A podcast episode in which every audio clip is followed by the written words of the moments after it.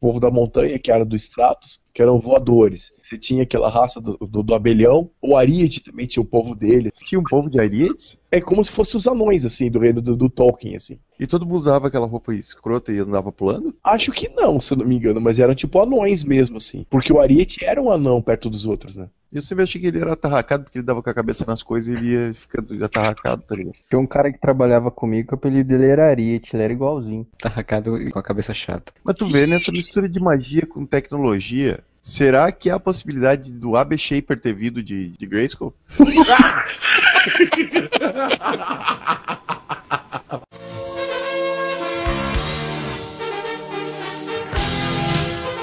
Olá, amigos. Vocês estão ouvindo o podcast Whatever. Gritem, Whatever!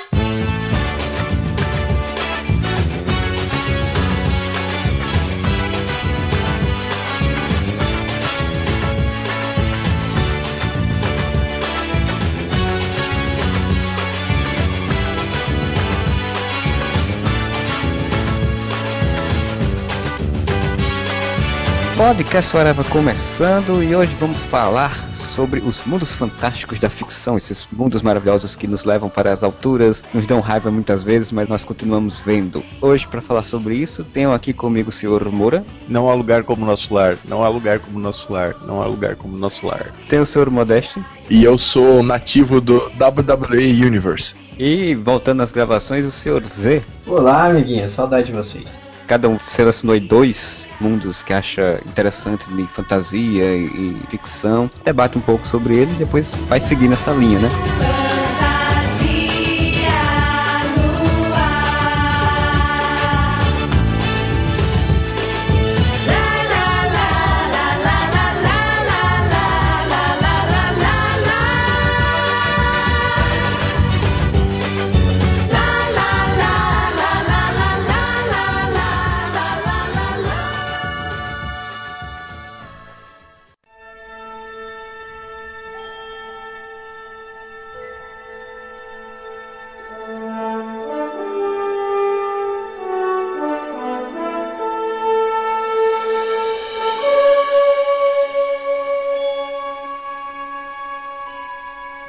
Então eu queria começar pelo Modeste, se ele puder começar. Eu queria introduzir um mundo, uma realidade, na verdade não é bem um mundo, é um universo criado por um policial, um guarda de trânsito, nas suas horas vagas queria pensar num mundo melhor, num universo melhor. Sr. Gene Roddenberry, também apelidado de Ave da Galáxia.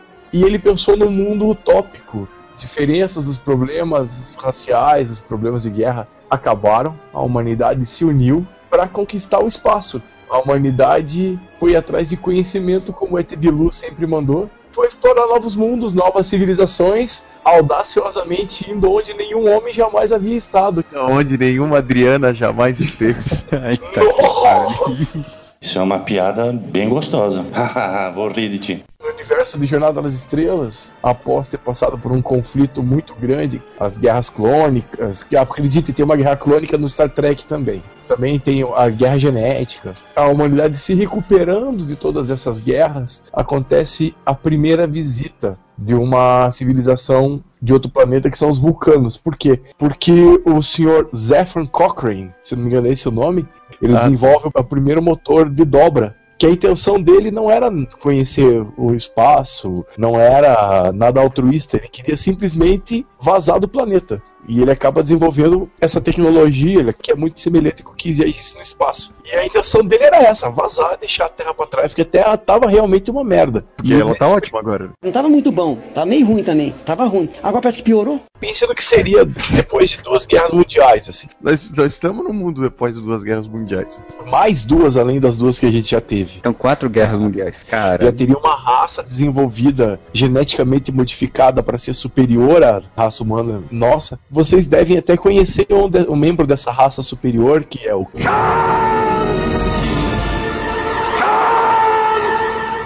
Khan. Ele é um remanescente dessa guerra que aconteceu em 1996 no universo do Gene Roddenberry. porque no original, né, teve uma versão agora no filme onde o novo Khan também, que eles modificaram, se não me engano, um pouco a origem, né? No original era participou de uma guerra mesmo. Sim, sim, e aí o povo dele acaba sendo exilado no espaço. Eles colocam ele numa nave das antigas que tinham sobrado, da exploração espacial que tinha começado nos anos 60, e tinham prendido ele no espaço. Só um pouquinho, gente, peraí só um pouquinho. Desliga o vibrador, Modeste, pra gravar. Opa, o capitão, o que que tá chamando aí? Captain to bridge. Spock here. Any signs of life? Negative.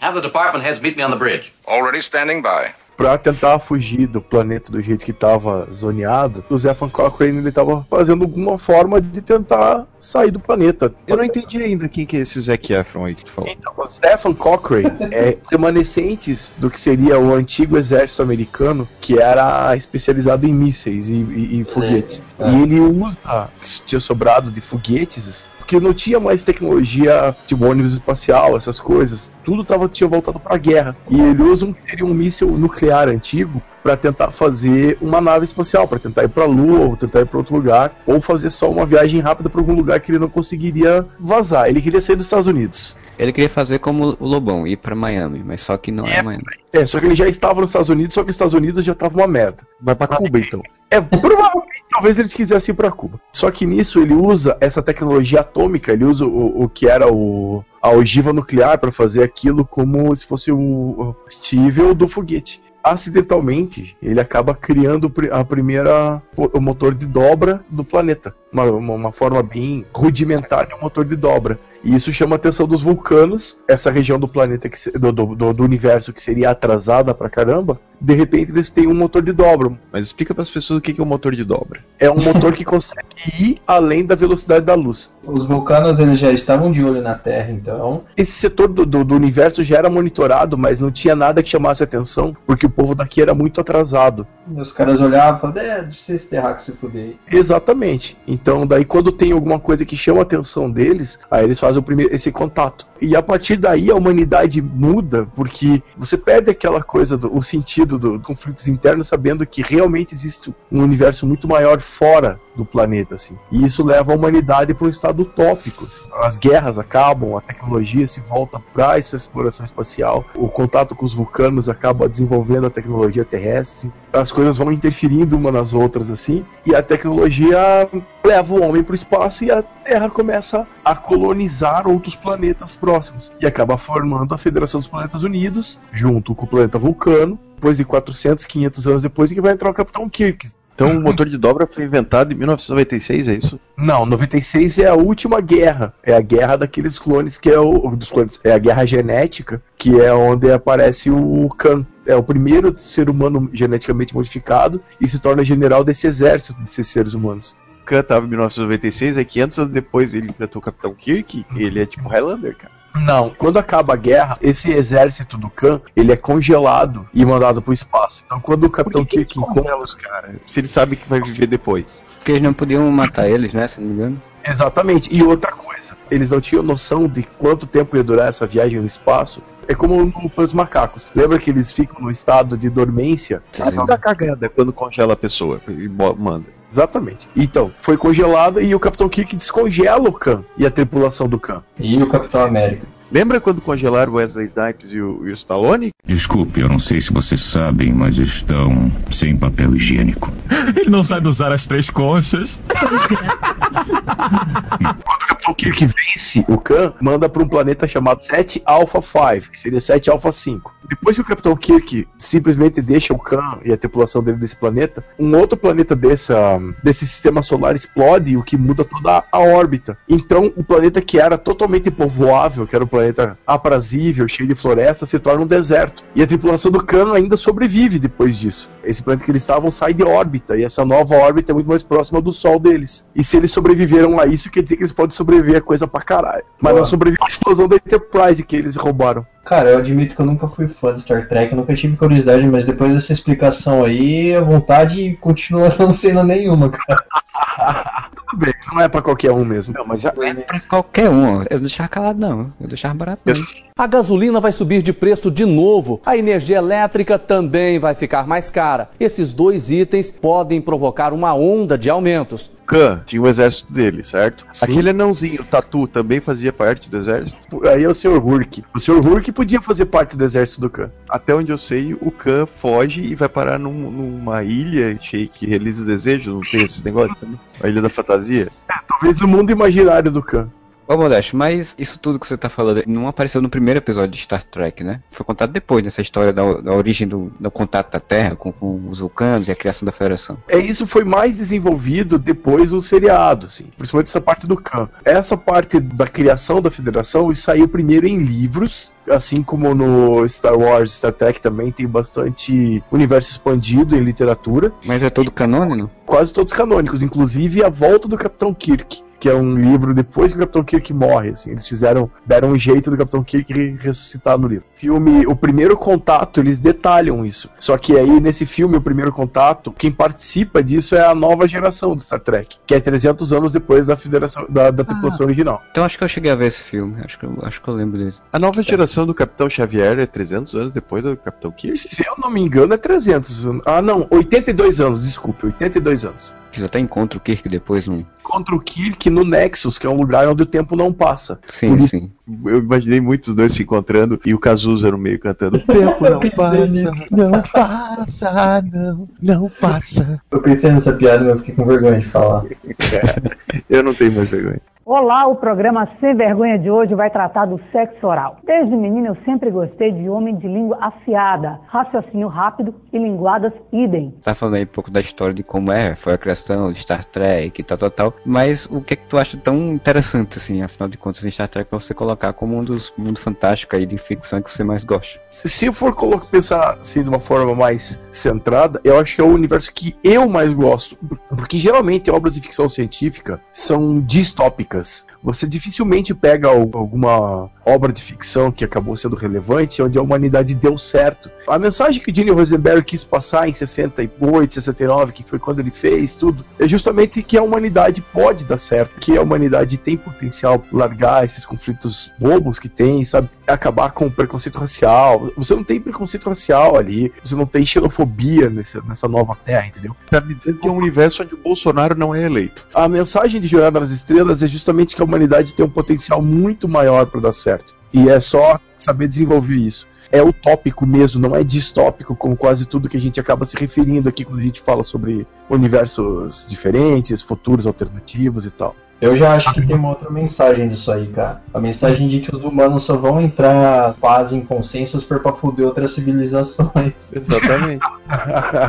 que eu diga Independence Day, né? Como, Então. como cagar o, o espaço inteiro. Vamos parar de cagar o nosso planeta e cagar o espaço. É, geralmente em ficção científica, os humanos quando vão pro espaço, eles fazem isso mesmo. Eles sempre cagam o espaço todinho, destroem tudo, criam guerras, criam fim do mundo. Por exemplo, a fundação mesmo, do Isaac Asimov, que é outro grande nome da ficção científica, os seres humanos se espalharam pelo universo e tá tudo numa merda também, tudo se acabando, pronto numa barbárie. sim. Pode ver, cara, qualquer história ah, de, de futuro, assim, a Terra tá sempre cagada. Ninguém, não tem um roteiro que o nego não conseguiu, não. Ok, consertamos tudo. Sempre é um futuro apocalíptico, onde a humanidade fudeu o planeta, não sei o que. E é isso que eu acho que faz de tão diferente, tão bacana, tão legal Jornada nas Estrelas. Um pouco o J.J. Abrams conseguiu captar dessa essência. Só que pra ser massa velho, ele foi muito mais beligerante do que o Gene Roddenberry faria, assim. Que explica para o pessoal o que é beligerante. É aquele comportamento agressivo, de que aqui é, a federação seria uma polícia intergaláctica e não uma força de paz como ela sempre foi. O Cachorro Massa Star Trek eles eram tão positivos, tão legais, que eles salvaram as baleias, né? No Star Trek 5. Quatro. Ficam lá ouvindo as baleias falando, entendem o que as baleias falam. Jubarte as baleias. Eles entendiam o que as baleias falam, porque eles falam baleia. A fantasia indica como que eu vou atrás daquilo que me falta. Modeste, então, pra encerrar, o que é que você tem alguma coisa mais a acrescentar sobre Star Trek? Como toda a história, por mais que você comece com, uma, com um viés positivista, sempre vão haver conflitos, óbvio. Então, mais tarde, a Federação acaba encontrando seus nêmesis, que são outros impérios galácticos, que são os Klingons e os Romulanos quando a federação tenta um contato pacífico com eles, o que toma é tiro na cara. Então acaba tendo de desenvolver uma força armada da federação. Mas a intenção primordial, inclusive da Enterprise no seriado, eles sempre falam que é uma missão de exploração para conhecer novos mundos, novas civilizações. Eles vão atrás de conhecimento e não de guerra. O que eu me lembro é que até é muito focado mesmo no seriado, principalmente, essa coisa de que eles não têm armas, né? Eles não são para usarem armas, eles usam se for necessário. Eu me lembro que tem um episódio que eu não assisti, mas eu li sobre ele, que eu achei bem interessante, em que eles iam parar num planeta onde as pessoas, a fala das pessoas eram representadas por momentos, assim. Até a fala que, no texto utilizam é, é, um momento em que o personagem lá daquele planeta e o Kirk, o Kirk salva esse personagem, aí o cara começa a se referir a, aquele momento como Kirk me salvou, assim. Para ele, Kirk era o homem que salvou ele, assim. Tem a questão das, emoções, sentimentos. Eu entendi nada. Eu sei de qual episódio que o Marcelo tá falando. A parada é assim: ele desenvolve uma linguagem para entrar em comunicação, não tem uma linguagem como a nossa. E quando o Kirk salva esse cara, ele se refere ao momento. É porque é complicado de explicar, né? Assim, é... quando você vê é mais, mais simples de entender. Sabe aquelas ideias do Alan Moore de, de ter uma lanterna verde que é feito de som? Não, uma eu lanterna não leio o Alan Moore porque eu não entendo. Você é burro, cara. Como você é burro? Eu assisti muito mais a nova geração do que a original, né? Mas o que eu achava muito legal dos episódios é que eles sempre botavam planetas altamente, assim, diferentes e com histórias diferentes e com personagens e com a ambientação diferente. Isso eu achava muito legal.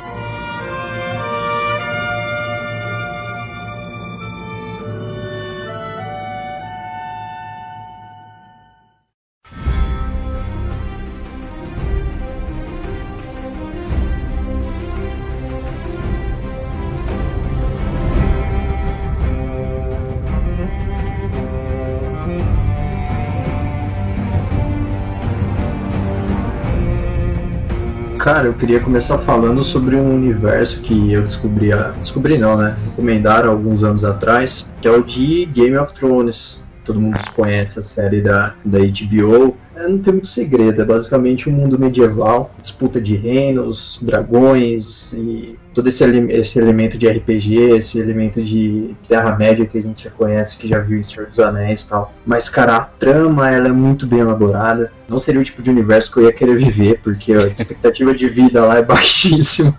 Quem acompanha sabe do que eu tô falando. E quem não acompanha também, né, cara? Só morre todo mundo essa porra. Afinal só vai sobrar o anão. É, mas a construção dos personagens é muito boa. A relação que eles têm. Enquanto relação- eles estão vivos. né? Enquanto eles estão vivos. Ou até quando não estão vivos, cara. Tem, tem isso também. Tem Walking Dead. Eles têm uma mistura de Walking Dead com, com fantasma, com sei lá o que, né? Aqueles The Walkers. Essa obra do, do Martin, ela tem muito também da, da mitologia nórdica, né? Se não me engano, esses walkers, de, que eles chamam de outros, né? Esses zumbis, eles têm alguma, alguma relação com a, com a mitologia nórdica. Mas eu acho que o que realmente ganha destaque assim, é o desenvolvimento dos personagens. Aquele personagem, você olha e fala, cara, esse cara é um desgraçado, tem que morrer, não sei o quê. Pô, passa um capítulo e você fala, não, peraí, o cara tinha esses motivos pra agir desse jeito, não sei o quê. Ah, Lost já tava fazendo isso lá 10 anos atrás e falava, aí é uma merda. Aí é ruim. Tomara que no final de Game of Thrones ele descobrir que tava todo mundo morto desde o começo. Ou então Mas- cai um meteoro e termina de matar todo mundo, né? Se eu não me engano, Game of Thrones, ele começou a sair, veio uma série agora, mas ele, ele é de- dos anos 90, né? No final dos anos 90, se eu não me engano. Os livros são. Já tinha essa pegada, né? Ele já tava fazendo isso já lá nos anos 90, só que a Não, mas série. aí era livre, aí era livre. Aí série que tem esse negócio de fazer um episódio, aí vai ter flashback também. Eles caíram no, Como é que eles foram parar nesse mundo aí? Eles caíram num avião. Falando nisso, pode tirar uma dúvida minha? O Westeros é o continente ou é o mundo inteiro? É um continente, é um continente, só que ele é um continente bem amplo, né? Porque É gigante, né? é gigante, porque tem a parte Igual a norte. Pode ser, pode ser tipo isso, né, cara? Porque Eu tenho aqui na minha frente as informações. né? Ele disse que, que o Westeros é um, ele é um dos quatro continentes conhecidos nesse mundo aí de, de Game of Thrones. Diz que a maior parte da, da área de Westeros que vale esses sete reinos, que todo mundo conhece, né? Que é onde a história passa mais, mas tem mais. Tem dois continentes conhecidos como Essos, que é um vasto continente localizado a, a- a leste do Westeros, atravessando o Mar Estreito, e Sotorius, que é um continente inexplorado a sudeste de Westeros, atravessando o Mar de Verão. Ou é o de tem os Dothraki, né? qual? primeiro que o Marcelo falou, sim, é esse. Esse é o de Deus Dothraki, né? Ele é o mais meio puxado pro deserto, né? Se eu tô enganado. É, os Dothrax eles são meio que uma mistura de, de, de vikings, né? Meio que vikings com Mad Max, sei lá, os vikings no deserto. O que, que é Rotrax? Alguém me explica. Sabe o Conan Fogo na Mistura? O Aquaman. Eu não vi esse filme. Você não tá dando uma boa referência, Modeste. Os Dothraki são como os mongóis da época. Eu pensei que você ia falar, os Motrax são como os banhistas. E mongóis da época do Gengis Khan. Eles são cavaleiros que vão conquistando o território, mas eles não se fixam, eles são nômades. Uma raça guerreira, são bárbaros e é no deserto. Então é um povo que, por exemplo, eles não, não navegam. Eles têm um extremo pavor da água, eles acham que, que vão morrer se entrar na água, não sei o que. Nesse espaço dos Essos, nós temos o, o Dothrax, tem o Giscario, Giscarius, né, outra raça, o povo das cidades livres os Lazarenos. Olha os Lazarenos. E ainda tem o, Lazareno. e ainda tem os Quartenos e, e os Ibe, Ibenezes. Aí assim, eu não leio os livros, eu não sei se aparece esse povo todo na história, ou se é só citação, né? Os livros é tanto, tanto detalhe que, que se acaba passando meio despercebido, assim. Desculpa de quem não leu direito, né? Que vai lendo só cima. Não, desculpa de quem só viu o seriado. Quem só olhou as figuras. não tem figura.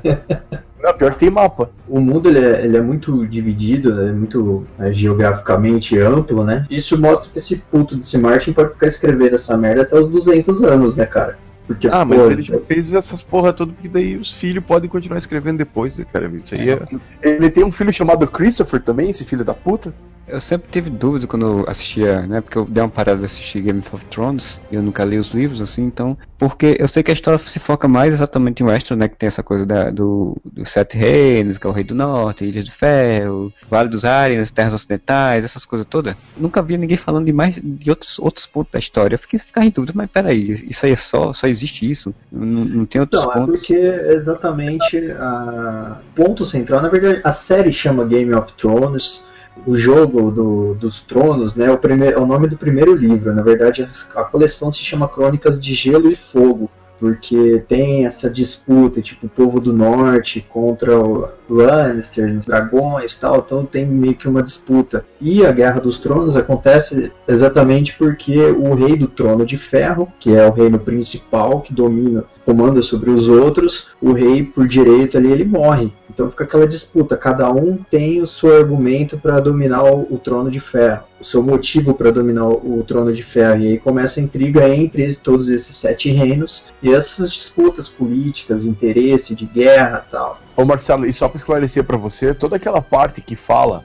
Como é que é o nome da, da loirinha lá? Daenerys. Daenerys. E Não é Westeros, Sim, é em Essos, né? Exatamente. Toda aquela parte que ela tá com os Dothraki, que ela é levada como pelo irmão dela, que acaba depois sendo derre- queimado com ouro. Toda aquela parte que ela conquista aquele exército, aquela cidade, ela- tudo é fora de Westeros. Ela tá fazendo esse exército pra reconquistar o que seria da família dela. Eu tô aqui porque eu não entendo nada de Game of Thrones, só vou ficar perguntando.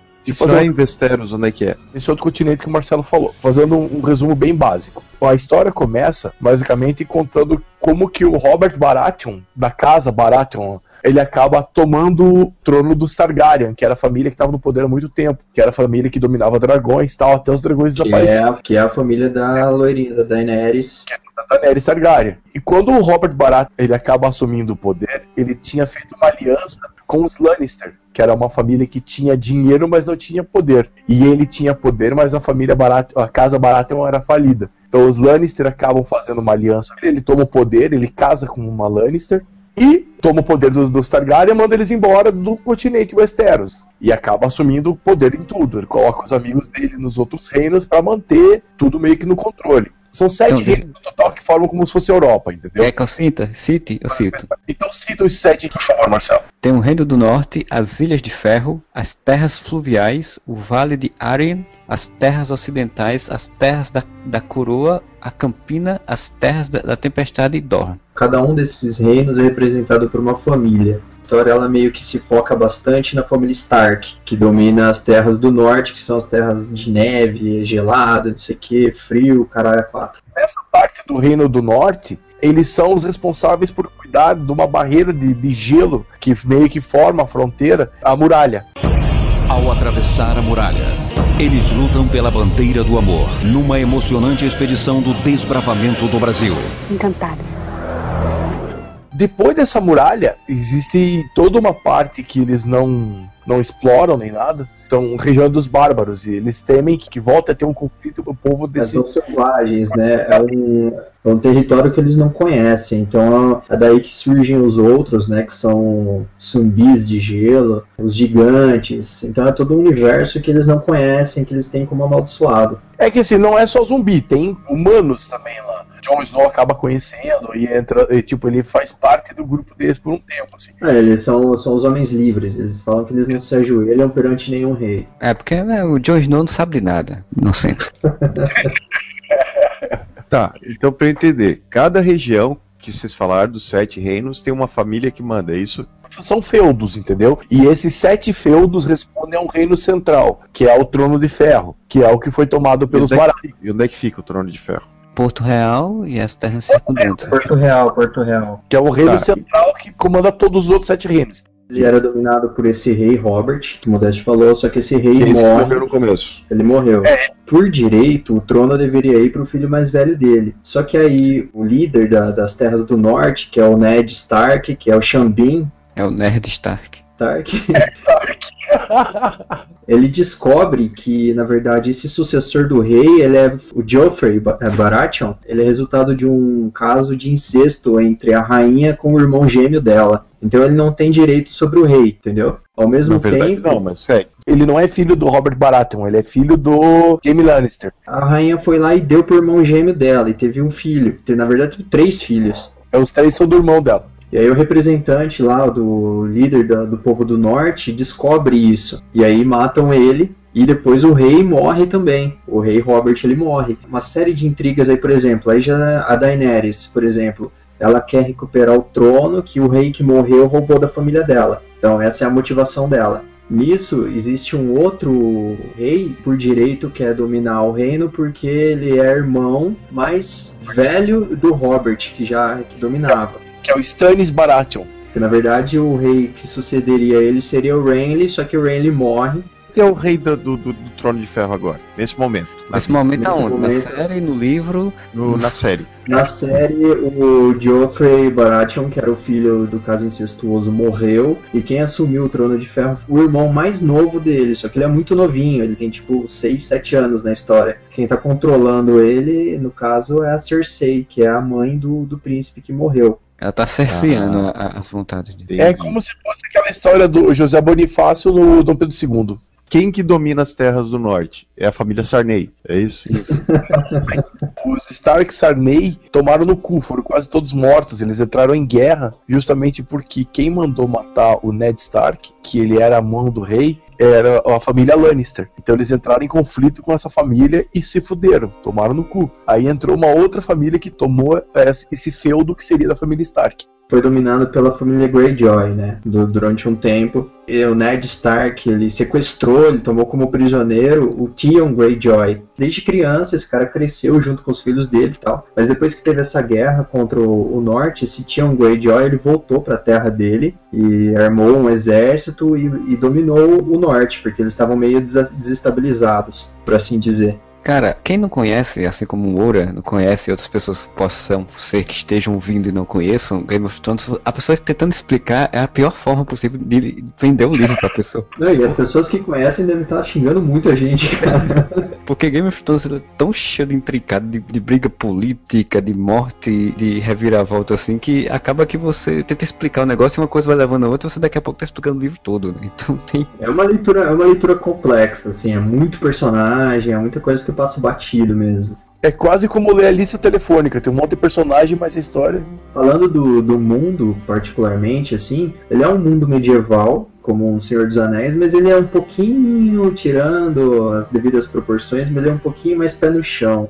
Eu acho que Game of Thrones é muito mais, mais arturiano do que o Senhor dos Anéis, até assim. Ele tem muito mais próximo dessas lendas arturianas, no sentido exatamente disso, das, das famílias e, e dos reis e, e das lutas e tal, né? O Senhor dos Anéis tem, mas o Game of Thrones tem mais. Mais House of Cards, assim, né? Que o Senhor Sim. dos Anéis. É um D&D de House of Cards, pronto. Tem House of Cards, tem The Walking Dead, porque tu falou que tem o zumbi lá, tem Lost, porque tu falou que é os outros, caralho, é uma mistura de tudo, cara. com Dungeons and Dragons. Tudo isso em Dungeons and Dragons. O, o Martin, ele foi muito feliz quando criou esse universo, né? Porque ele saiu misturando um monte de coisas e conseguiu construir de uma forma que fez Não, sucesso. mas tudo isso que a gente tá falando que ele misturou, mas essas referências que a gente deu são coisas que vieram depois do que ele escreveu, né? É porque assim, o, o que a gente falou, na verdade, são ah, aspectos que já existem culturalmente falando de livros de outras histórias antes, né? Então Martin conseguiu pegar todos esses aspectos e colocou na história, né? Magia e política, intriga e romances, e misturou tudo de uma forma que conseguiu vender. E eu particularmente, eu, eu, eu tava assistindo, eh, comecei a assistir a quarta temporada, eu tô meio sem saco de assistir Game of Thrones. Às vezes eu fico com vontade quando vem um trailer assim foda. Eu não tô com muito mais saco de assistir Game of Thrones exatamente porque eu acho nunca muito longo, sabe? Eu achei,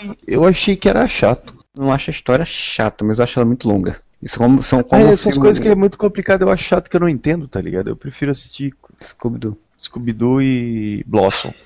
Sim, mas aí só pra arrematar Game of Thrones e eu perguntar ao Zé aí, mas assim, o que é que te chamou mais atenção assim, Game of Thrones pra você dizer, não, esse mundo é massa de acompanhar. Cara, a construção dos personagens, desenvolvimento da história, ela é longa, é, muitas vezes é arrastada, mas te prende, cara. As coisas que acontecem e de repente a regra, pra quem for começar a assistir, pra quem quiser ler o livro, eu duvido que alguém que tenha ouvido, ouvido a gente que, que tem interesse não tenha começado ainda. Cara, não se apega a nenhum personagem, por mais idiota que possa parecer, porque você sempre se apega a um personagem, mas esse filho da puta vai morrer, velho. Duvido que eles matem o anão. Engraçado, você falou isso, o George Martin, ele escreveu no Twitter, assim, é, acabem com essa porra dessa discussão de vestido dourado ou azul, senão o Tyrion. vai pagar por isso.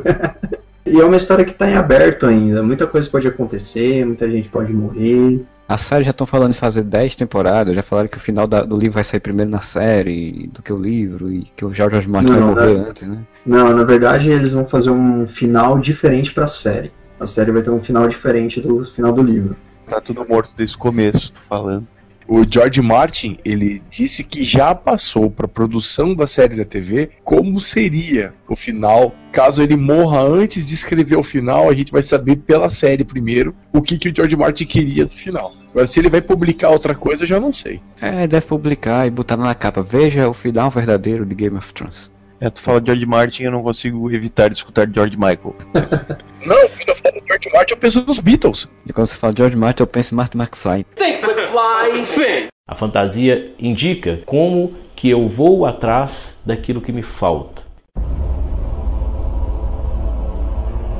Eu ia falar do, do mundo dos Smurfs, mas eu mudei de ideia, porque é muito chato. Mas eu vou falar de outro de desenho animado também, que lembra um pouco do Game of Thrones, que é o Reino do Caverna do Dragão. Na verdade, o Reino do Caverna do Dragão, que ele é chamado só assim no, no desenho, né? Só de O Reino, ele é baseado em várias, vários joguinhos de Dungeons and Dragons, né? Dentro do desenho, a ideia é que ele, na verdade, ele é aquele mundo bélico, é mundo bélico que chama do Guerras Secretas? Que o mundo bélico na DC é o do Mongul. Como é que é o nome? Battle World? É mundo de batalha, sei lá, não tem uma motivação. Mundo de batalha. Vários mundos ali misturados, né, Karen? É legal que eles pegaram várias historinhas de RPG, apesar de eu não gostar de RPG, eu achar que é coisa de. né, enfim.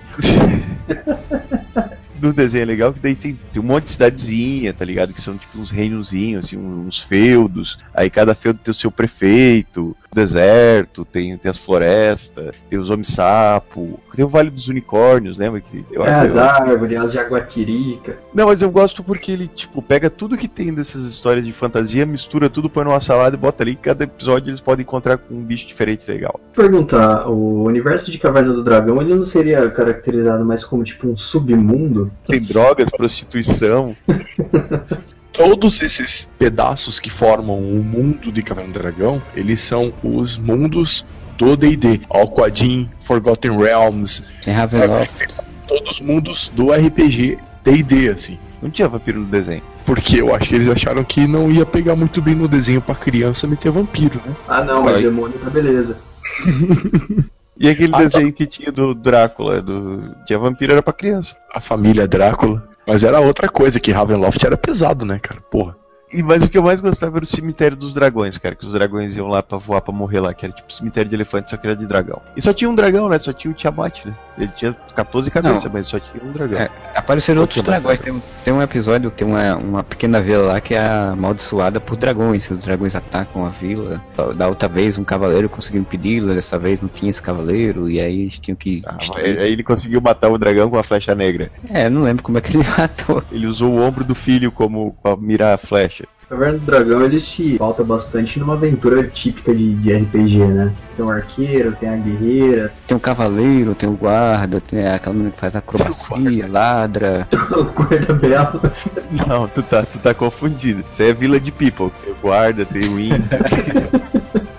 Então vamos lá. O Hank é o Ranger, o Eric é o Paladino, o Presta é o Mago, a Sheila o Bob é o, o Bob é o anão, cara. é a arma dele de lava, a Sheila é a Ladra, Diana é acrobata. Cara, a, a Diana, assim, engraçado, porque, tipo, onde em RPG você, você escolhe o personagem acrobata, assim, tem, tipo, na, tem Não na é, ficha. não, não é Não, mas acrobata, ela é tipo Amazona, tá ligado? É uma Amazona, exatamente. tá certo. Isso, isso, isso. Ela é. Amazona. Ela é uma Amazona. Acrobata era o circo. Tem- Tem o mago, tem o acrobata, tem o malabarista, o trapezista e o palhaço, né? Que é o Eric. E tem o mestre dos magos, que é o mestre que fode a campanha, né? Que nome é Dungeon Master, que é como o mestre no D&D é chamado, né? Tem um objetivo em comum e um inimigo que eles precisam derrotar. É uma campanha de RPG, basicamente. No Wikipedia, a história do Caverna do Dragão, ele fala: A série mostra uma história de seis crianças americanas dos anos 80 que tentam voltar ao seu mundo após chegarem ao reino de Dungeons and Dragons em um passeio de montanha russa. Tipo, você lê isso hoje em dia assim, né? Você diz que porra é isso? O cara vão pra um mundo, um reino de montanha russa. Cara, dava pra fazer outros filmes desse, desse desenho, cara. Até hoje. Uma das coisas que eu achava mais legal do Caverna do Dragão, né, que é bem típico de RPG, são as, as armas que eles tinham, né? Cada um, assim como no RPG, cada um geralmente tem uma arma especial, que tem alguma habilidade, né? O Bárbaro tem o Takap lá, que destrói as coisas, o Mago tem o chapeuzinho que sai as energias, lá, os, os truques. Diana tem, o, como é o nome daquilo ali? É, cresce aquele... É um bastão, né? Um Bastão bastão. da história. É um bastão que cresce, né? E, e volta. Tem o, tem o Eric que tem o, um escudo e o Hank que é a coisa mais louca do mundo, que ele tem uma- um arco e flecha que é de energia. Agora, o, o- a arma mais inútil era do o Eric, né, cara? Que escudo escroto. Nem, nem pra jogar, que nem do Capitão América ele jogava, cara. É porque ele é um paladino, e o paladino ele defende todo mundo, né? Ele não devia ter espada. Mas apareciam outra, outras armas também durante, do, durante a série. Tipo, parecia um- uma cimitarra com poderes ali, tinha ondas sonoras, que é tipo né, uma guitarra que solta ondas sonoras também. Os seis biônicos tinha. Lembra dos seis biônicos? Sim, Tinha a guria que tinha uma guitarra, a guitarra dela, ela corria super rápido e tinha a guitarra. No Silverhawks, aquele piloto da, da nave do Silverhawks tinha uma guitarra que atirava laser, lembra? Verdade, agora no novo Mad Max tem um cara que tem uma guitarra que taca fogo. Tinha um cara que tinha um elmo de chifres que disparava rajadas de energia, cara. Todas essas armas mágicas, elas são criadas usando a energia do cemitério dos dragões, por isso que eles têm que ir pra lá pra recarregar a energia das armas. Menos o do Eric. O do Eric não era? Claro que era. Fazer porra é uma aquilo lá, velho. Ele conseguia parar com o escudo os tiros do Vingador, chamas da, da Tiamat. Aliás, é que ninguém sabia disso. Tiamat é a Tiamat, é a rainha dos dragões, tá? Sempre que Ah. eu ouço esse nome, eu penso numa tia tomando chá. Exatamente. Fuma aqui e toma um chá. Fuma aqui e toma um chá. Que aí fica numa boa. Na verdade, Tiamat, a rainha dos dragões, é uma deusa babilônica. Mas não era. é, a voz a voz era de homem no seriado, no desenho. Como é um deus, a voz podia ser de homem, mas a Tiamat do Forgotten Realms também é uma dragão. Dela derivam todos os outros dragões, entendeu? É tipo a Não, Princesa Caroço da Hora da Aventura, que a princesa daí tem voz de homem. Já era revolucionária. É, acho que isso é pra não dar gênero a um deus, né? Deus, deuses não tem gênero. Sei lá, era dublado por uma paniquete, pode ser também. A Nicole Balls dublou. Bom, toda vez. O, só, pra, só pra complementar o que o Modesto falou, da questão que eles podiam recarregar no cemitério dos dragões, também podia se recarregar no Salão dos Ossos, Portal do Amanhecer e no mundo subterrâneo também. E as armas das energias, de acordo com a Wikipedia, diz que tinham energia para em torno de 300 anos. Não precisa recarregar nunca, então. Não lembro se descarregar por algum motivo específico ou sei Nossa, lá. eles podiam ter um celular desse universo, né? Viciou a bateria, né? Tipo de. Como era escroto quando o Vingador conseguia pegar as armas deles que eles queriam. Eu pensei que ele ia usar, tá ligado? As armas. Não, ele juntava tudo num amontoado assim. Aí ficava, tipo, jogando raio com aquela, aquele negócio assim. Ficava as armas tão Ele conjurava o poder das armas. Seria mais legal se ele usasse as armas, né? É. E o que, era com aquele bicho de, de sombra que seguia ele? O que, que era aquele bicho? Eu nunca entendi direito. Um demônio das sombras. Aí demônio pode, vampiro não pode porque não é pra criança, mas demônio, capiroto pode. Eu nunca entendi qual que era daquele cavalo do Vingador, sendo que ele que tinha asa, velho. Será que ele garrava com as pernas no cavalo assim, voava e ficava- carregava o cavalo? Se ele abrisse as pernas, o cavalo caía. O cavalo caía. Nesse show de piadas repetidas durante ao longo de toda a vida das pessoas, e a internet tá aí pra isso. Tem mais alguma coisa que você queria acrescentar, Moura, relativo ao Caverna dos Dragões? Queria dizer que o mestre dos magos era um filho da puta que não deixava eles ir embora pro, pro parque de diversões de volta. Nem a Uni. A Uni era pior. A raiva daquele cabrito, velho. Toda vez que eles iam atravessar o portal, aquele cabrito ia lá, e eles voltavam, cara. Quem me explica como é que um cabrito vai virar um unicórnio que é um cavalo depois? Ele nasce como um cabrito e vira um cavalo com chifre? Pra mim ele ia virar um, cabrito grande. Não tem nenhum cabrito, só tem cavalo. Ah, mas ela era o último dos cabritos córneos. O máximo que a Uni podia virar era um churrasco, cara. Ah não, carne de cavalo é uma merda. Tem umas receitas italianas com carne de cavalo que são bem gostosas. Aí a PETA processando o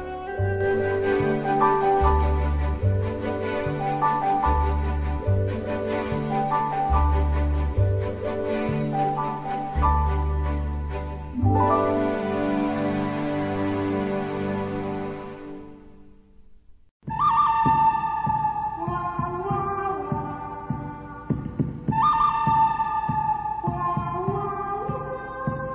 Meu mundo fictício que eu acho interessante, que é o, o mundo da Torre Negra, a série de livros de Stephen King. Lá ele chama de Mundo Médio, muito criativo o nome, né? Mundo Médio. É um mundo pós-apocalipse deserto com áreas de faroeste, cara. Isso eu acho muito legal. Assim, quando eu comecei a ler o primeiro livro, que é O Pistoleiro, o autor, né, o King, ele deu uma, falou várias vezes que se inspirou muito nos, nos filmes de Sergio Leone e que o protagonista dele, da história, que é o, o Roland, totalmente inspirado no Clint Eastwood, assim. Então, não- ele não explica bem onde fica esse lugar, né? Ele só diz que é um mundo que foi adiante, tipo, teve alguma guerra, teve algum problema. Eu não cheguei a ler todos os sete livros, né? Que também é longo pra cacete, parei no terceiro livro. Não sei se tem alguma explicação disso, mas se alguém souber, diga aí nos comentários. Mas ele, ou não, porque pode ser spoiler, sabe? Fala que teve alguma coisa que aconteceu e esse mundo ficou destruído e ac- acabado e as pessoas foram tentando sobreviver dentro dele. É meio que o Mad Max, assim, a coisa assim. Eu, eu achei bem interessante. Tem viagens para outros mundos, né? Tem pessoas de diferentes épocas que, através de portais, que se juntam a ele. Tem um- uma parte da história em que num rio lá aparecem umas portas, assim, tipo, sabe aquelas portas do, da propaganda da TIM, que você abre as portas e passa para outro canto? Então era a mesma lógica. Ela abre as portas e se transporta atra- através do tempo atravessando uma porta. Ele vai encontrar o Sullivan e o Michael Wazowski. Né? Ele vai encontrar a Daniela Suzuki. Né? Se ele errasse a porta, se ele errasse a porta, será que saiu o macaco correndo atrás dele, o gorila? Pegadinha, malandro. Porta que eu tenho que entrar. E aparece um cara com aquele capuz assim, aí tira o Sérgio Malandro. Tá desesperado! Também não li inteiro. Acho que eu li até onde o Marcelo leu, cara. Acho que foi o terceiro livro. O Stephen Hawking, ele. Não, peraí. O Stephen King, ele é muito sádico com o personagem principal, cara. A maioria das histórias que você vai lendo tem aquela. O, o personagem principal ele começa no nível, ele vai ficando cada vez melhor, né? Ele maltrata, cara. Ele ferra com o personagem a história inteira. O cara perde dedo, o cara. Nossa, e ele é um pistoleiro, né? O primeiro livro ele é um pistoleiro que tá tentando encontrar a chamada Torre Negra da, da história, né? Que é tipo é como se fosse um, um vértice para, para os multiversos, né? Que liga todas as realidades. E ele tá caçando um cara chamado Homem de Preto, né? Que é a ideia que dá, pelo menos como se ele fosse o capiroto, fosse o demônio, alguma coisa do tipo assim. Para ele chegar a saber onde é essa Torre Negra. Aí o, o coitado só perde amigo, perde dedo, fica doente. Leva é, tiro. Quase morrendo, tem que resgatar um drogado em Nova York, uma cadeirante não sei aonde. Tipo, é só se lasca o personagem dele. E, cara, teve uma parte ali do livro, não sei se o Marcelo vai lembrar, que era desesperadora. Você não via a hora do personagem sair daquele cenário, que era numa praia, que tinha umas lagostas gigantes. Sim, sim, sim. Como todo mundo de fantasia, assim, bem hardcore, né? Sempre tem uns monstros gigantes, né? Tinha uma lagosta gigante, se não me engano, nessa época, nesse momento ele tá doente, o personagem principal, o Roller, ele tá doente, não tá conseguindo se movimentar direito, e você fica sentindo que a, a lagosta vai chegar e pegar ele, comer ele, e... E até pega, né? Não, não corta um dedo do pé dele, um negócio assim. Eu acho, acho que rasga na perna dele, alguma coisa do tipo. E ele tá numa praia abandonado e ele só tem poucas munições, aí depois as poucas munições que ele tem, deixa a água molhar e ele não consegue usar, e tipo, não tem mais arma nenhuma pra matar aquelas porra, aquelas lagostas lá. E cara, você começa a entrar numa agonia nesse trecho da história, cara. O livro eu acho, eu acho interessante, né? A história do livro ele tem essa pegada faroeste, mas também tem muita pegada de, de Rei Arthur, assim, Cavaleiros da Tábua Redonda, por conta da questão que a história preguiça do, do personagem principal, do Roland. Ele era um cavaleiro de, uma, de um clã lá, de um, vários cavaleiros que se reuniam para fazer missões e tal. Então tem muito essa pegada. O King falou várias vezes que ele se inspirou muito nessas leis de do Rei Arthur e do, do Tolkien, né? Na verdade, quantas boa parte das pessoas se inspiraram no Tolkien, né? Depois o Tolkien foi um dos primeiros a fazer esse tipo de cenário. Então ele Uhum. muito nesses dois para poder fazer. Tanto que o- a história é chamada de Mundo Médio por conta da Terra-média. Ele quis fazer essa oposição. Enquanto a Terra-média era um mundo lindo, bonito, assim, de fantasia bem forte, ele quis fazer um mundo totalmente destruído, né? Então ele fez esse mundo médio. E baseou-se também num poema chamado Killed Roland, A Torre Negra Chegou, que é de Robert Browning. Contava uma historinha, né? Como se fosse um poema contando uma historinha de um personagem que está em busca dessa torre negra. E ali ele criou sete livros gigantes. É, Ano passado, foi ano retrasado, ele lançou mais um livro que se passa num momento na história do terceiro livro, onde o, o Roland está contando uma história para as pessoas que estão fazendo um acampamento. E ele fez um livro dessa história que o cara está contando no terceiro livro. Vender, vender, vender! Uma coisa interessante nesse podcast, que o único que falou com propriedade e conhece o assunto é o Modeste, né, cara? Porque eu não consegui explicar porra nenhuma de Game of Thrones. O Moura não, não lembrava merda nenhuma de, de Caverna do Dragão, e o Marcelo não terminou de ler a Torre Negra.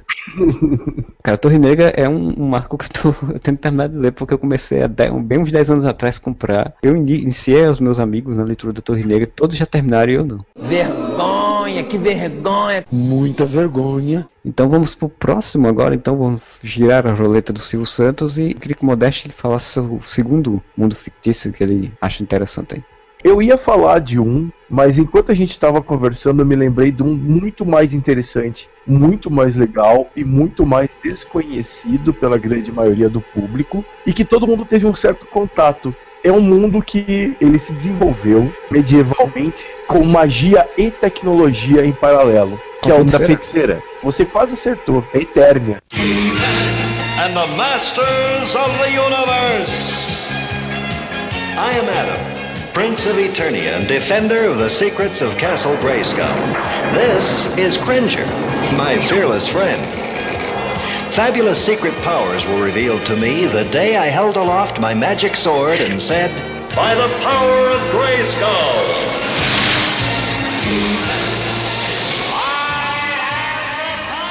A história de Eternia foi muito mais desenvolvida em livro e em quadrinho do que, que foi no desenho do He-Man. E é uma coisa assim que eu acho muito bacana que eu queria um dia escrever também sobre isso, porque dá histórias muito legais. Mas Eternia, ele era um mundo, como nos desenhos mesmo dá pra ver, que a magia e a tecnologia eles andam em paralelo. assim. A história começa quando o rei Randor vence o exército do Hordak. O Hordak, ele era da região onde tem a, a montanha da serpente, ele tinha um exército. O Hordak era um, um rei que desenvolveu muito mais a magia, ele abraçou a magia negra e se tornaram reinos antagônicos. Um, o, esqueleto, ele era um, o, o braço direito do Hordak. Quando eles entram nessa guerra, começa essa, essa guerra pelo domínio do reino de Eternia, o Hordak, ele acaba, com a magia dele, acaba descobrindo uma dimensão paralela. O, o planeta que seria um planeta gêmeo de Eternia, que ele só tinha abraçado a magia. A tecnologia era muito menos desenvolvida. Só essa presença da magia fez ser um reino muito mais pacífico e muito menos preparado para ser dominado. Era um reino que ele iria dominar facilmente, que é a Etéria. Quando ele vê que a derrota do exército do Hordak é iminente, ele foge para Etéria.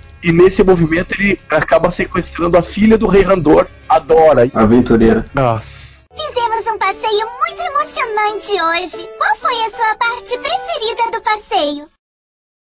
Gostei dessa também. E ele cria a Dora como se fosse a filha dele. Meio uma compensação pelo Rei Randor ter abraçado a magia. Os deuses e a Eternia acabam pegando os filhos dele para ser o representante desses deuses, que são os deuses de Grayskull. Não lembro direito como é que é essa parada, o panteão de deuses de Eternia. Eu sei que tem uma parte que desenvolve só isso. E tem um deus específico que dá os poderes pro He-Man e pra She-Ra, mas eu não lembro agora o nome desse deus. assim.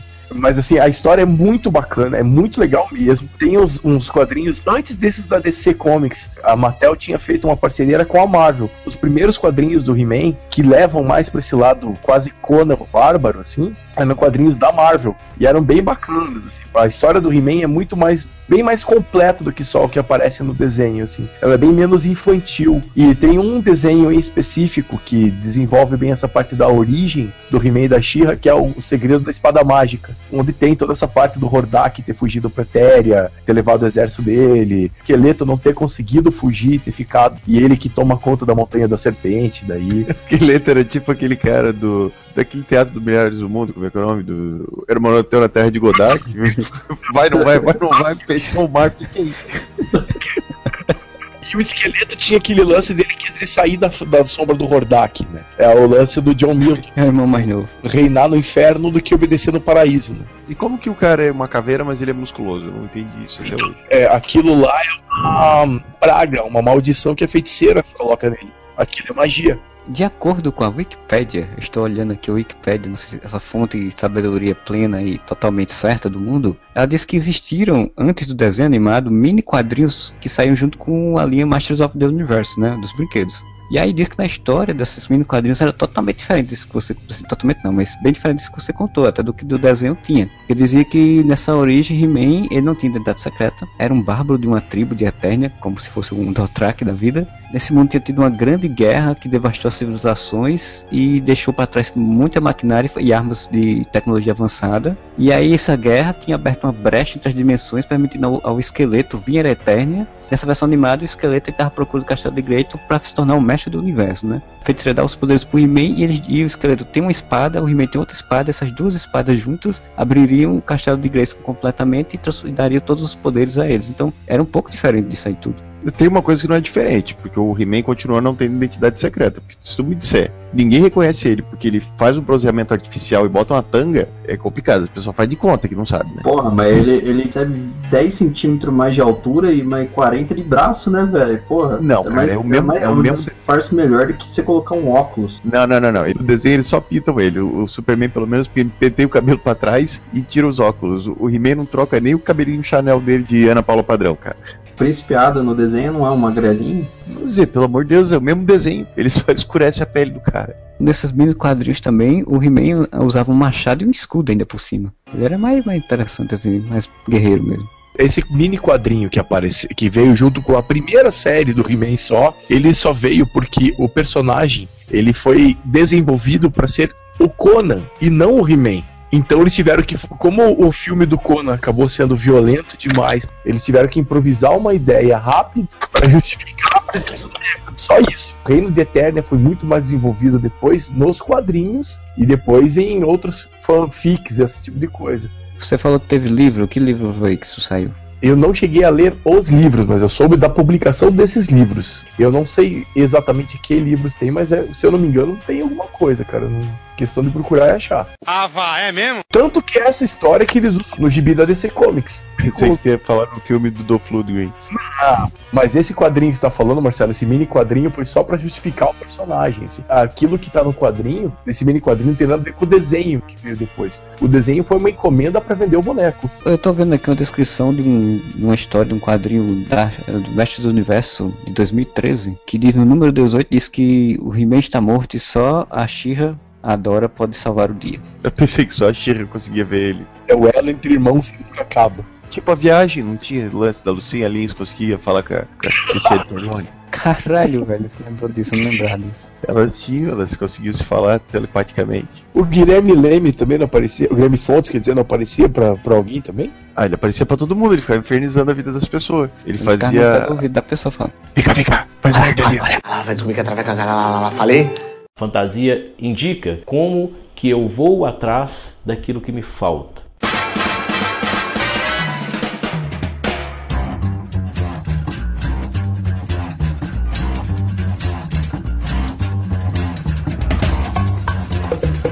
Dificilmente a gente fala sobre anime no, no Areva, né? Tem um anime que tem um universo bem legal, que é o de Cowboy Bebop.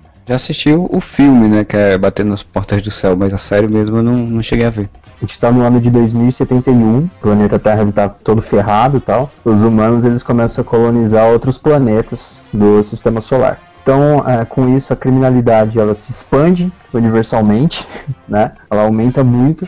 E aí a polícia, que é uma polícia intergaláctica, eles começam a recrutar o que eles chamam de cowboys. São os cowboys do espaço, que eles são mercenários que combatem esses criminosos. E o Bebop é o nome da, da nave que os personagens principais usam. E a outra é Rocksteady. Essa era a piada que eu fiquei com vergonha de fazer. Tem outra coisa, eu pensei que esses cowboy bebop eram os Galaxy Rangers. Não, eu cheguei a pensar que, que eram cowboys, eles tinham chamado de bebops porque eles faziam funk, ra- rap, música, né? Porque eles andavam de cavalo no espaço. O Brave Star era um cowboy bebop? Eu não sei, não é da minha época, cara. Que merda fazer piada com moleque, né, cara? Apesar de ser uma animação japonesa, ela tem muito da cultura americana, de jazz, né, da, da- da época da década de, 60, de 70, de 80. Você pode ver isso pelo nome dos personagens, né? Os personagens principais é o Spike Spiegel, que é o personagem principal, aí tem o Jet Black, Jet Black, Sério? Caralho, então deve ser muito foda. tiozão Brutamontes, que pilota a nave e tal. Tem a Faye Valentine, que é tipo aquela Femme Fatale, né? Clássico do- dos filmes noir. E tem a Ed, que é uma garotinha que ela é uma hacker. Cachorro Tem- também, não tem? Cachorro Tem. robô? É, o Wayne. São cachorros, não tem. Não é robô, né? O Marcelo até falou que o nome do longa-metragem é Knock on Heaven's Door. Bate, bate, bate na porta do céu.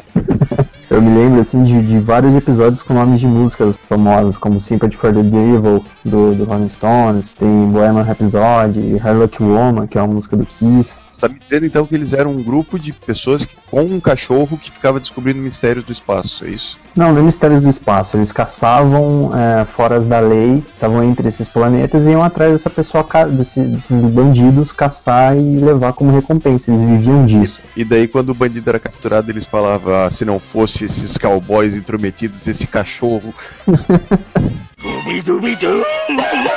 Mas é um anime muito legal, cara. A abertura ela é totalmente, tipo, anos 70, anos 80. Tem várias referências. O estilo de luta do, do, do Spike Spiegel, que é o personagem principal, ele é muito parecido com o do Bruce Lee, Kung Fu e tal. É um anime muito bom, cara. As Tá. cenas, a movimentação é bem legal. Desculpa, desculpa te interromper. Tu falou aí do, do cachorro, tu falou aí do Spiro Giro, mas ou, como é que é esse universo? Explica melhor como é, que- como é que é. O que, que tem de legal nesse universo? Falando de de universo, tu falou dos personagens, não quero saber dos personagens, é do universo. O que, que tem de interessante? Os humanos, como eles saíram do planeta Terra, eles começaram a fazer colônias em outros planetas. Então, basicamente, a história é como eles vão pulando de, de planeta. Por exemplo, eles chegam em Júpiter e o personagem principal começa a falar fino, porque tem gazélio lá, sabe? Mano, eu não sei o que falar, velho. Cadê a preparação pro podcast? Cadê o estudo? Eles não têm um universo desenvolvido, é tipo um sistema solar. Tipo, os planetas do sistema solar, onde os humanos colonizaram esses planetas e, e eles vão para esses mundos. O pouco que eu me lembrei de Cowboy Bebop, ele tinha muito esse ar de exatamente cowboy, né? Faroeste, né? Porque tinha, tinha umas sequenciações muito bem feitas, muito bonitas, tem essa trilha como o Zenon falou, e eu pesquisando, dando uma olhada aqui rápida, descobri que eles têm muitos episódios inspirados em obras aí conhecidas. Tipo, tem um episódio chamado Pierrot Le Fou, que faz uma referência ao filme do Jean-Luc Godard e foi influenciado pela, pelo V de Vingança lá do Alan Moore. Tem histórias que é, fazem homenagem a 2001, ao Corvo, John Woo, Alien, a Star Trek, um monte de coisa assim, é cheio dessas referências. Faz Hum? homenagem ao Cova? Ao Corvo. Ah, tá. Corvo. Ao Corvo. Que ia ser um episódio pornô de Cowboy Bebop, né, porra? Faz referência a Calígula. Se for procurar no mundo dos rentais, deve ter, desde tudo, né? Então, capaz de não duvidar. nada. Ele não é um, um universo único, não é uma coisa inédita, nem nada disso. Mas os próprios personagens são bem interessantes. São arcos de histórias, né? Fechados. Eu recomendo também. Eu tenho até que assistir. Eu nunca assisti. São 26 episódios, né? Se não me engano. Então, como é que tu recomenda se tu não assistiu? Eu ia dizer que eu nunca assisti a série, né? Eu assisti o filme, como eu falei. Pelo Ah, filme eu gostei bom. bastante. O filme é uma animação, uma animação que é em filme é muito bonita, por sinal. Agora a série eu nunca assisti. Não, não se apegue ao mangá, não, cara. É bem ruimzinho. O anime é bem legal. Ô Marcelo, assiste, assiste e me fala se é bom porque eu não confio no gosto do Zé. Ah, cara, mas Cowboy Bebop é uma das séries assim que eu- todo mundo sempre fala muito bem. Diz que é uma série de anime muito boa, é recomendável. Então eu acho que não deve ser ruim mesmo, não. Eu tava pensando em falar sobre algum mundo de fábula, essas coisas assim. Até o mundo de fábulas é muito legal, mas faz tempo que eu não leio, então eu não vou falar sobre o mundo de fábulas da Vertigo. Tava aqui na ponta da língua para dois mundos de fábulas diferentes, que era a Terra do Nunca e País das Maravilhas. Só que daí eu cheguei à conclusão que os dois são muito sem graça se comparados a Oz, cara, a Terra de Oz. De todas essas, essas terras mágicas, né, de, de, de contos de fada, de fábulas e tal, é que me parece com mais trabalhada, sabe, com uma geografia específica, com uma forma de governo, que a gente não lembra direito do filme, eu não, não, não acompanho direito, não, não sabe. Mas, pô, tem todo um lance da geografia, como é que funciona a Oz, que Oz, na verdade, é formada por quatro países diferentes, cada um dos países tem um governante. Wink Country, que fica a leste, Quadling Country, que fica no sul, Mushkin Country, que fica a oeste, Gillikins Country, que fica ao norte. O país dos Winks, quem, quem é o governador é o Homem de Lata. Glinda, que é a bruxa boa, fica no, no, no país do sul, né, que é Quadling Country. Briga pelo, pelo poder, meio Game of Thrones também, cara. Fica com as bruxas do norte do, e do oeste. E. Peraí que eu tô travando todo aqui. Fala. Cadê a preparação, amor? É essa que tá aqui atrás. Qual? Essa que tá aqui atrás. Qual? Essa que tá aqui atrás. Qual? Essa que tá aqui atrás. Não, não, não, não. E a, a Dorothy, quando ela cai no, no país, ela cai no país dos Mushkins. E é ali que ela encontra a estrada de tijolos amarelos, que vai levar ela até a cidade das Esmeraldas, que fica no meio, que é onde fica o castelo do Oz, né? Que é o Mago de Oz. Cara, você Sim. chegou a assistir o filme com James Franco? Não. Cara, a história do, do Mágico de Oz, Oz, que foi o Sam Raimi, né, que dirigiu, que é um filme aí com, com o James Franco, ele tenta exatamente explicar como é que o mágico chegou a Oz, né? Mostra que ele era um, um mágico charlatão, no nosso mundo normal, e aí de repente teve a- a- o furacão tudo, ele é pego, levado pra Oz, chega num balão em Oz, lá se faz passar por um grande mágico, porque tem uma lenda que fala que vai ter um grande mágico, que vai salvar Oz e tal, não sei o que, e aí dá, vai dar toda a origem da, pro chamado Oeste, pro chamado Leste, e poder depois chegar a Dorothy, né? Então, é, é- cara, é fraco, é um filme muito fraco. Mas achei curioso eles tentarem fazer a origem, assim, porque geralmente não se fala muito do mágico em si, né? Não tinham direito sobre a Dorothy, tá ligado? Tipo, Eles não podiam usar os personagens tipo a Dorothy, o Homem de Lata, o... eles tiveram que fazer uma, uma prequel porque eles não tinham direito sobre esses personagens. A primeira vez que, que a Terra de Oz foi retratada foi no Fantástico Mundo de Oz, que é do Frank Baum de 1900, cara.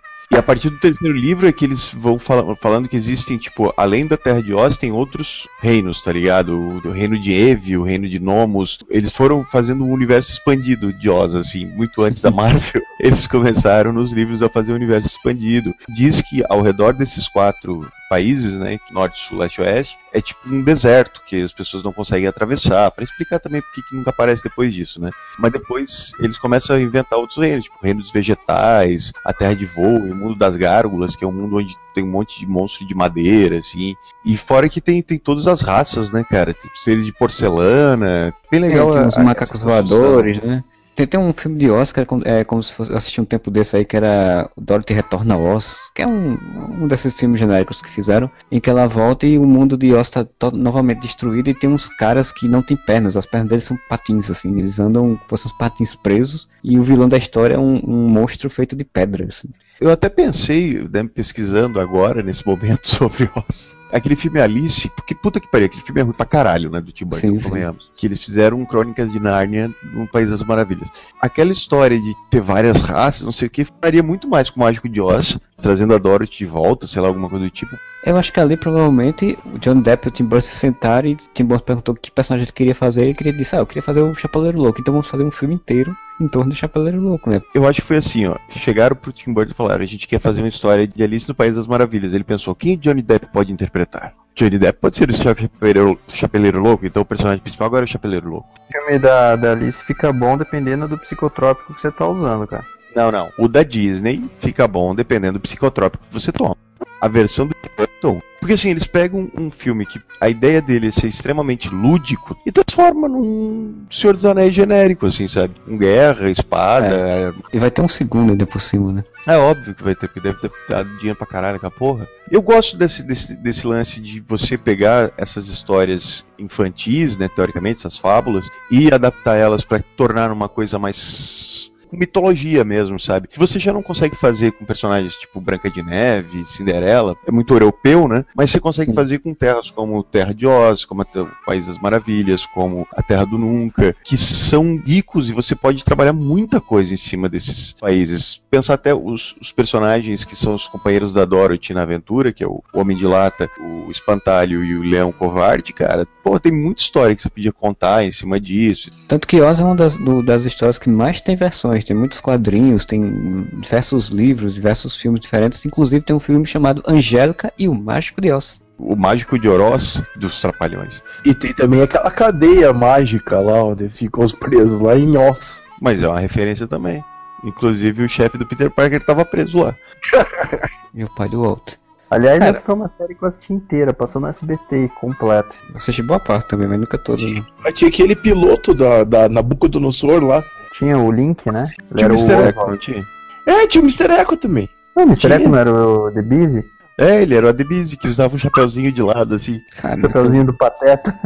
Será que agora vai ser o Crocodilo no filme do Esquadrão Suicida? Série legal, eu gostava de Oz. Eu vou falar o meu mundo fantástico de ficção que eu acho muito interessante, que foi um dos mundos que eu, um dos primeiros mundos que eu, minha mente adentrou, que foi o mundo de Super Mario Bros. É um mundo que tem uma história linda. Num dia, o Pacífico Reino dos Cogumelos foi invadido por, pelos Koopas, uma tribo de tartarugas famosas pelo uso de magia negra. Olha só.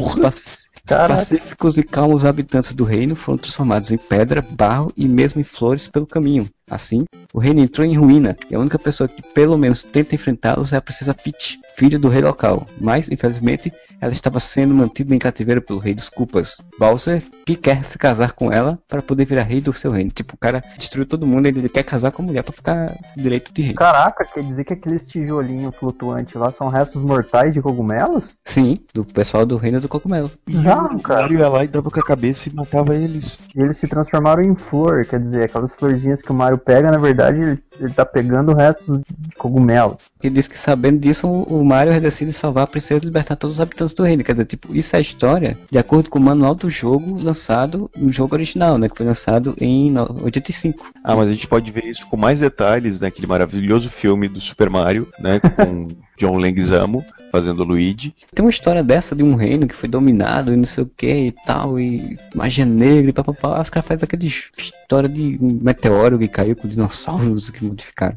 Ah, mas me diz uma coisa, onde é que entra o Donkey Kong aí? Porque o primeiro jogo do Mario era com o Donkey Kong. Não faz parte do universo do, do Mario. Ele era um joguinho de, de, de Atari, sei lá do que, que console Era assim. que era, que o Donkey O Kong Donkey era... Kong tava lá em Nova York, no Brooklyn, jogando barril. Aí o Mario derrotou ele, depois dando um cano e foi parar nesse mundo. Princesa Peach que o Donkey Kong tava, eu tinha sequestrado. Eu tô falando de Super Mario Bros, né? Esse jogo aí é o Donkey Kong, o Mario aparece lá. Então depois eles fizeram o jogo do Mario baseado nesse personagem do Donkey Kong. É, Eu digo um mundo muito mais legal que o do Mario, que é o mundo do Donkey Kong, inclusive, que tinha aquelas minas, tinha os gorila, os jacaré bombado, diversos. Aquela maldita daquelas fases do barril. Fase da água que tocava a música do The Cure. Que tu montava no peixe-espada. É, Esses jogos da Nintendo é um nível de droga muito forte, né, cara? Você come um cogumelo pra ficar grande. A fantasia indica como que eu vou atrás daquilo que me falta. Para encerrar esse podcast, né, chegar, vamos pensar, cada um falar aqui sem muito aprofundamento sobre um mundo assim que vem ali à cabeça que acha interessante, um mundo fantástico que a gente não falou. Um dos mundos mais interessantes, cara, é uma coisa que a gente nunca citou aqui no podcast que eu acho importante, que é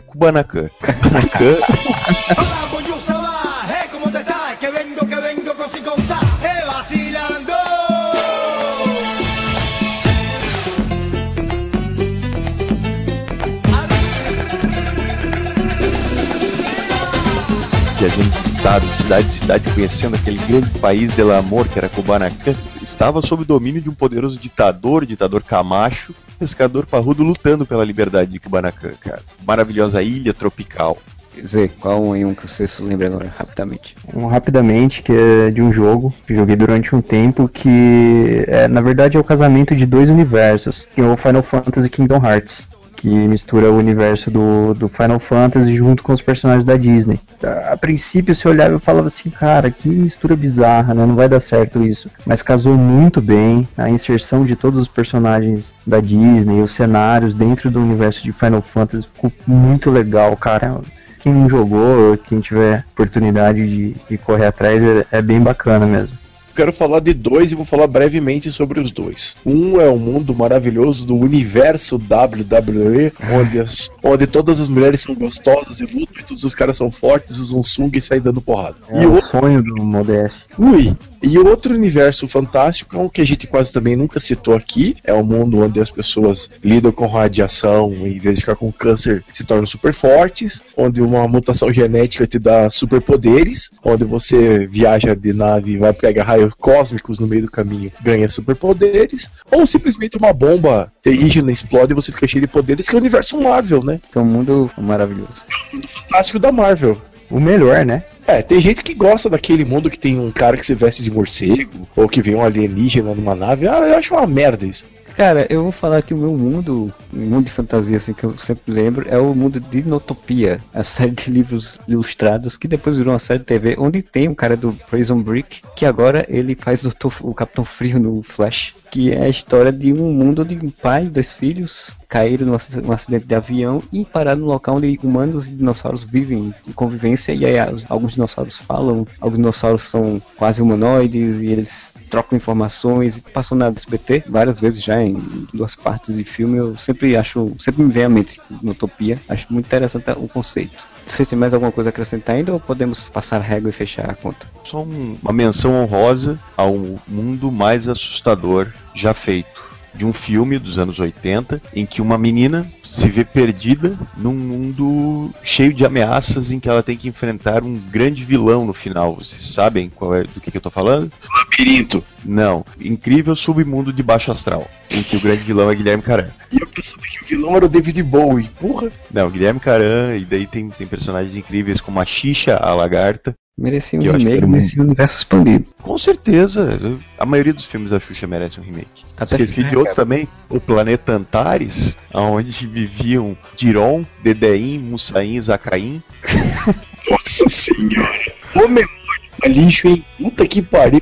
Não, eles lutavam pela liberdade porque as crianças eram escravizadas, escondiam no meio do deserto utilizando de espelhos para disfarçar o esconderijo, que era um oásis no meio do deserto. Eles tinham que salvar a princesa Xuxa que estava sob ameaça, porque ela também, feito a Dora, fora sequestrada por Hordak. A princesa Xuxa fora sequestrada por aquele ator de quinta que eu não lembro o nome agora, e que nunca mais fez nada na vida, e que ele tomou o planeta e criou-a como uma filha. E eu achando que era eu que tinha memória boa pra guardar coisa inútil, cara. Princesa Xuxa e os Trapalhões, talvez um dos únicos filmes de ficção científica brasileiros. Tem um grande filme de ficção científica brasileira que você falando dele, me lembrei dele, que é uma história que a gente não está muito longe, porque é a história onde o planeta Terra está sem água, tudo é deserto e árido, e um grupo de pessoas vive num local onde tem um reservatório ultramoderno de, ainda de água, de fauna e de flora, que tem dois personagens chamados Barlock e Nara, que é Aquária, o belo filme de Sandy e Júnior, 90, 2000, sei lá quando foi que passei essa porra. É, e tal qual um filme de Bollywood, todo mundo dança e canta. Claro. É tipo Glee contra Waterworld, cara. Eles eram visionários, meu amigo.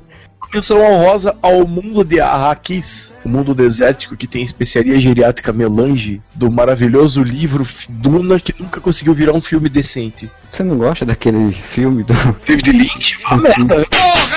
Eu acho que a gente devia fazer um quadro no, no podcast que é a calculadora bizarra de Thiago Moura. Por quê? A gente conta uma sinopse e ele fala o que, que é isso, mas misturado com isso pra dar Mas o que a é, gente falou, cara, entendeu? tudo é. Nada Pô. se cria, tudo se transforma, tudo se aproveita. Isso se chama, meu amigo, semiótica. Você aprende a destrinchar símbolos resistentes da história. né? símbolos E e com- signos da história. Eu acho que ia fazer sucesso. E com essa citação acadêmica, semiótica, nunca imaginei que tivesse citação semiótica no podcast Whatever. Com essa citação, a gente encerra o podcast Whatever de hoje. É, espero que vocês tenham gostado. Entre lá no Facebook, barra Whatever com dois As, Twitter, arroba Whatever com dois As, contato, arroba Whatever com dois As.com. Digam os mundos fantásticos de ficção que vocês curtem, que vocês gostaram, o que vocês acham que é merda que a gente falou nesse podcast. E semana que vem tá de volta. Bom final de semana pra todos e